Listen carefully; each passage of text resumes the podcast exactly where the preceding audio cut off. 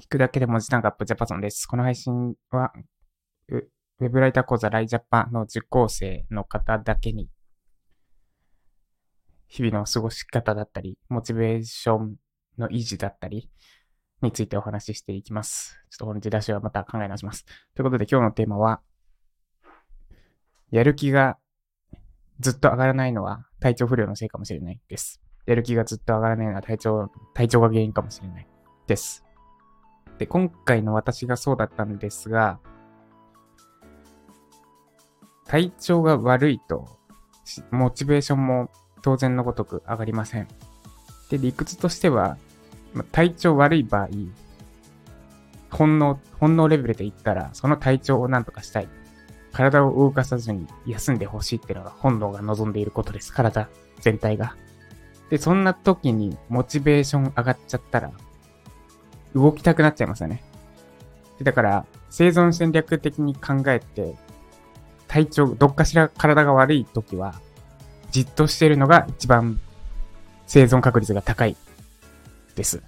で、なんで、体としては、そうさせたいから、モチベーション的なものも出さないようにする。で、うわ、何もやる気でねって状態にした方が、生存戦略が高いから、体調が悪いと、もちろんモチベーションも出ません。なんか無駄にくどくど言った気がしますけど。で、今回の私もまさにそうでした。10月のこ途中からずっと体調崩してて、で、もう体調に比例してやる気も出なかったです。特に1月中はもうやる気どこへやら状態。で、なんか、そしてやる気があった状態も思い出せない。で、なんか、あ、もうこのまま体調が良くなったとしても仕事したくねえわ、みたいな感じでした。その表面的なところは。内心は体調さえ良くなればまたやる、やる気も復活してくるだろうと思ってたんで、それはあったんですけど。で、ここでチェックしてほしいのが、もしあなたがもうずっとやる気出ない状態なんだとしたら、それはやる気の問題ではなくて体調の問題である可能性が高いです。で、このやる気出る出ないは、は、目安としては、もういし、もうずっと最後にやる気出た日いつだろうみたいな状態であれば、多分体調のせいです。で、そうではなくて、月、なんだ、2日に1回やる気出ない日があるとか、3日に1回やる気出ない日があるとか、まあ週に1回とか、このこのやる気出ない日の頻度は多分根っこにある信念次第だと思うんですけど、信念がしっかりしているかどうか次第かもしれない。その体調と関係ないやる気については。なんですが、そ、そ、その、なんだ？まあ週1ぐらいやる気出なくなるのは普通だし、2日に1回ぐらいやる気が出ないのも、まあ多分モチベーション側の問題かなってとこなんですが、もし連続でずっとやる気出ない、なんか知らんがやる気出ないって場合は、体調の方を疑った方がいいです。ってのが今回私が得たことです。で、体調のが原因となるサインもいくつかお伝えすると、いくつかというか、一つだけかな。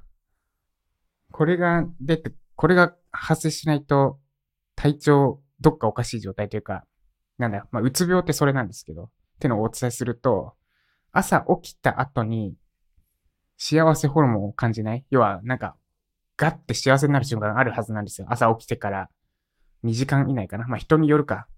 で、体内リズムが正常で、で、ちゃんと、これセロトニンっていうホルモンが出てるんですけど、セロトニンっていう幸せホルモンって呼ばれてるやつが出てくる。で、こいつは、なんだ、朝起きて、朝体を起こすためにも出てくるものだし、で、このセロトニンが夕方、よ、夜以降か、セロトニンが抑え込まれることで、メラトニンっていうのが出てきて、で、このメラトニンが睡眠、ね、眠る、眠くなるホルモンって言ったらいいのかな？ちょっとあんま細かいこと言うと、正確なところは私もイメージでしか知らないんですけど、で、このセロ、セロトニンがキーです。で、通常健康であれば、朝起きて、まあ、日の光浴びるなり、あるいは私の場合は朝散歩してる最中に絶対それが発生するんですけど、あの健康な時は。で、そのガっていう幸せを感じる瞬間ってのがあるかどうかです。で、これがないんだとすると、なんかどっかおかしいです、体が。で、と、とは、なんで、ぜひ、こいつが起きてるかどうか。で、多分、そんな瞬間ないよって思うかもしれないですけど、多分ある、あります。気、気づいてないだけで。いや、ある。気づいてないってことあるかな。例えば朝通勤中の電車の中で脳みそにガッてなんか気持ちよくなる瞬間って言ったらいいんですかね。があるはずです。なんで、それあるかなってチェックしてみてくださいっていうのが一個と、で、もう一個が、これはちょっと話が逸れるというか、話は逸れないんだけど、めっちゃ大事なこととして押さえておいた方がいいであろうことは、現代人ほとんどが体調不良であろうってことです。で、さっき朝ガッて幸せを感じられるな瞬間があるってのがサインですって言ったんですけど、多分ですね、二人に一人ぐらいはそれ感じられない。あるいはもっとかもしれない。三人に二人とかはそれを感じられない状態なのかもしれない。で、その原因は、現代病って言ったらいいんですかね。まあ、いろいろあって、まあ、例えば、体内リズムが狂ってる。夜にスマホいじくり倒して、2時ぐらいまで起きて、で、夜なかなか寝つけないとか、もうこれもう自滅なんですけどね。スマホってのはブルーライトが出るから。で、ブルーライトってのは自然発生する。要は、スマホとか人間が作ったもの以外で自然発生するタイミングって、太陽が出てる時以外ないんですよ。でなので、そ、そんなブルーライトを太陽が出てない夜に浴びちゃったら、体はもちろんなんかおかしなことになります。で、眠りの質が落ちますとか。もうこれ話それてますね、また。で、あとは、食事も多分そうです。添加物とか化学物質、化学物質を体に取り込みすぎておかしくなってるのかもしれない。です。で、この辺の健康の考え方というか、で、私が凄まじく参考になった本があります。今回の体調不良中も3回くらい見返した。読みやすいし、実践もそんなに難しくないし、で、レシピも書いてあるからやりやすい。で、それが何の本かっていうと、あの、タイトルがですね、めっちゃ覚えづらい。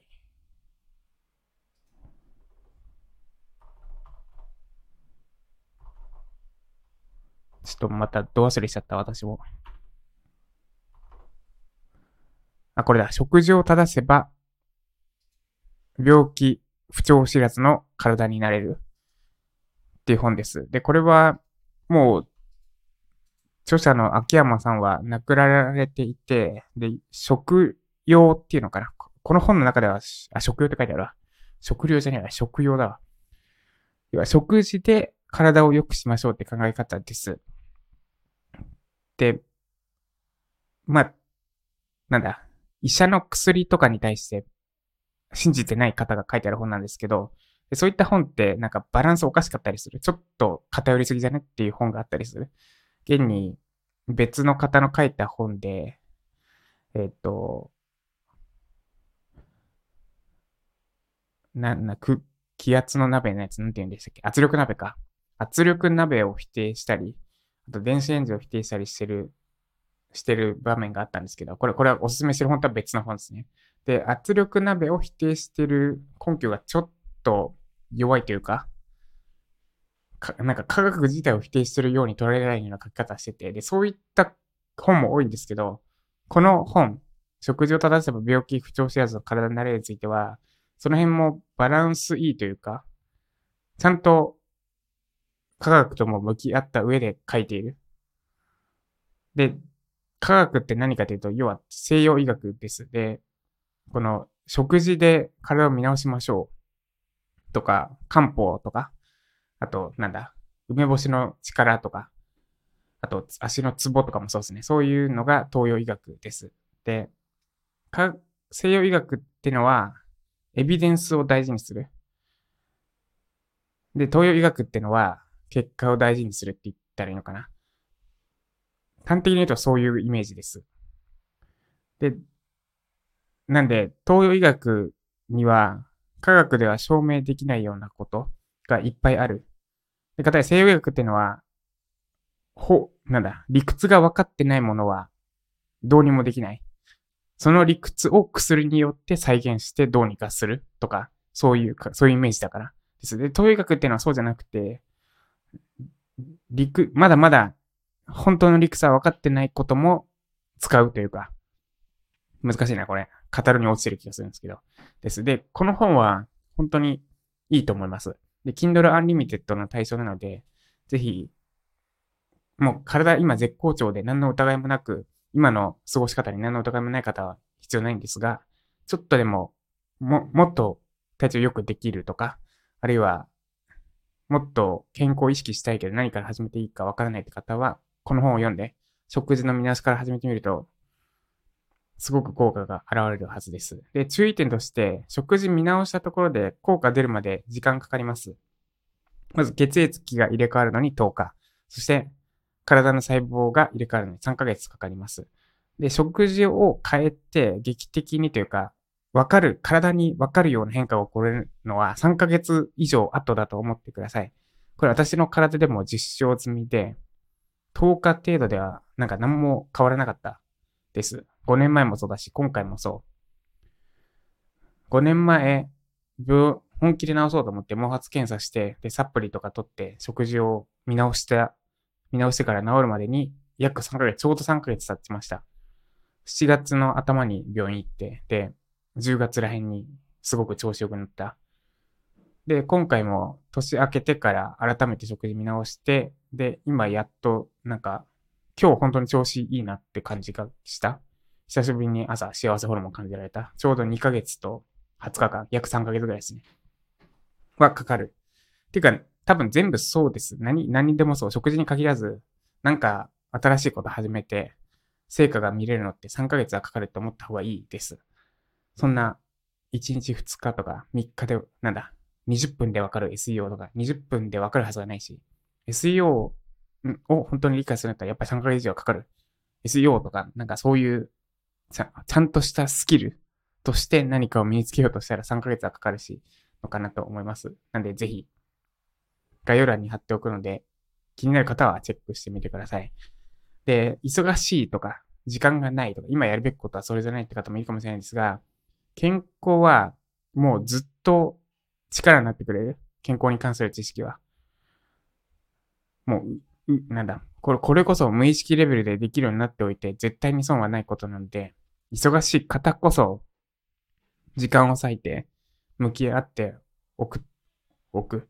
先行投資じゃないですが、この健康ってのは、間違いなく、ガチョウか金の卵かで言うと、ガチョウの方です。金の卵を産んでくれる源泉の方。です。今回言ったガチョウってのは何かっていう体なんです。自分の体。健康です。なんで、ぜひ見てみてください。ということで、以上。あとはコメント返しです。で、今、さっき言った通り、今日は久しぶりにすごく調子がいいです。まだ風ちょっと残ってるけど。なんか朝、まず寝起きが良かったのと、朝久しぶりにその幸せホルモンを感じれました。です。今日雨だったからあんまり散歩、散歩サクッとしか行けなかったんですが。です。で、えー、コメント返し。昨日、おとといか、エネルギーのロスをなくすへのコメントです。愛さん、ジャパソンさんのラジオ配信はいつもいろんな角度から私に気づきを与えてくれます。なので、ライジャパ受講生のラジオ配信とても嬉しいです。で、これなんですけど、毎日配信も減らすかもしれないっす。で、な、何をしたかというと、私もコンテンツ作りに、にちょっと力入れたくて。なんで、アウトプットのエネルギーを、まず限定するっていうのもあるんですけど、そもそもアウトプット自体減らすかもです。ちょっとその辺は今日やっと普通の体調になって普通に考えられるかなっていうとこまで来たので、ちょっと微調整ですね。で、カード私も大好きです。映画全部見ました。お、全部見たんですね。私はまだ1しか見てないですね。で、この映画見ると友情が美しすぎて必ず泣きます。そして私は、ビンワンピットクルのグイドが好きです。あ、あいあいつっすよね。あのちっちゃいやつ。まだ、キャラと名前一致するところまで見れてないかも。私も久しぶりに見たくなりました。ありがとうございます。そうですね。カーズ見たいな。3まであんのかな？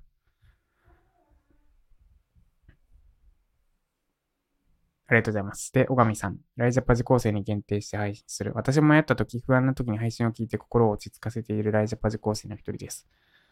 ありがとうございます。ライターをやっていると、クライアントによるコンテンツマーケティングの打ち切り、縮小により不可抗力で仕事を辞めないといけない危機が何度も訪れます。そのために不安になり、あれこれ手を出してしまいそうになりますが、このラジオ配信を聞くと、やっぱり目の前のことに集中しようと思います。配信していただいてありがとうございます。そうですね、ライター、まあ、ライターというか、クライアントワークである以上、ここは、そうですね、起こりうる。うち、クライアント都合での打ち切りっていうのは起こりうるし、で、コン、マーケティングって、その対象になりやすいんですよね。特に成果出てない場合。で、かつ SEO って成果が見えにくいというか、今出しにくい状態なんで、もううまくいって SEO のおかげでもう自動で集客できてるって状態になったんなら、そこに予算が投下されやすいんですけど、まず SEO の成果の定義ですよね。えっ、ー、と、記事の読まれた数とかアクセス数を成果にしちゃうと、その数字ってお金につながらないから、会社経営してる側からしたら、でってなっちゃうんですよね。で、不況とか、まあ、なんかピンチがあった時に、やめようってなるのってお金につながらないことだったりするので、やめようってなりやすいのって。なんで、そう。結構ある、ウェブライターには結構ある問題ですかね。このコンテンツマーケティング打ち切りとか、縮小とかは。で、そこで大事なのは、そうですね。目の前のこと、結局できることしかできないから、自分のやれることに集中するってことすかね、書いてある通り。で、これ、自分のやれることに集中するっていうのは、二つのアプローチ方法があって、まず一つが、文字通りやるべきことに集中するってこと？これはいつでもどんな状況であれそうです。で、もう一個必要なアプローチが自分のできる自分の影響の範囲を広げるってことです。例えば、書いてあるコンテンツマーケティングの打ち切りとか縮小とか。で、普通にウェブライターやってると、もうしょうがないこと、影響の輪の範囲外のことなんです。範囲外のことです。あ、クライアントが打ち切りにしちゃったからもうしょうがないってなることであるんですが、そうでなく、マーケティングを学んだ上で、クライアントからマーケティングにとついて相談されるような関係を築ければ、影響の輪の範囲内にできるはずです。今こういう状況で予算を縮小しようとしている。どうすればいいと思って相談を受けられるような関係性が築けていれば、あるいは実力が身についていれば、その打ち切りとか縮小するかどうか、打ち切るのかどうかすらも自分のコントロールの輪の範囲できる。だから、この二つが必要になるのかなってところです。もう一度言うと、一個は影響の輪の範囲内に集中するってこと。自分にできることをやるってこと。で、もう一個が影響の輪の範囲を広げようとする努力です。で、前者はいつでもできるんですが、後者については、もう長い時間かけて、それこそ、ガチョウか金の卵かで言うと、ガチョウの方ですね。長い時間かけて意識して、ちょっとずつちょっとずつ気づいたら広がってるぐらいのイメージでやっていくしかないかなってとこです。で、まあ私のコースが売れる売れないも、それですね。要は、ユーデミに出して、ユーデミ上で売れるのを待つっていうのは営業の輪の範囲外なんですけど、そうじゃなくて自分にできることをする。かつ、自分の範囲を、の輪を広げる。要は、ユーデミから外に出したとしても売れるようなスキルを私が身につけるとか、です。で、この二つですね。やれることをやる。やれることを広げる。うん。あこの言い方の方がしっくりきますね。かな？です。ということで、以上。あれ、ついでに、えっ、ー、と、ラジオなんですけど、あ、昨日話したか、これ。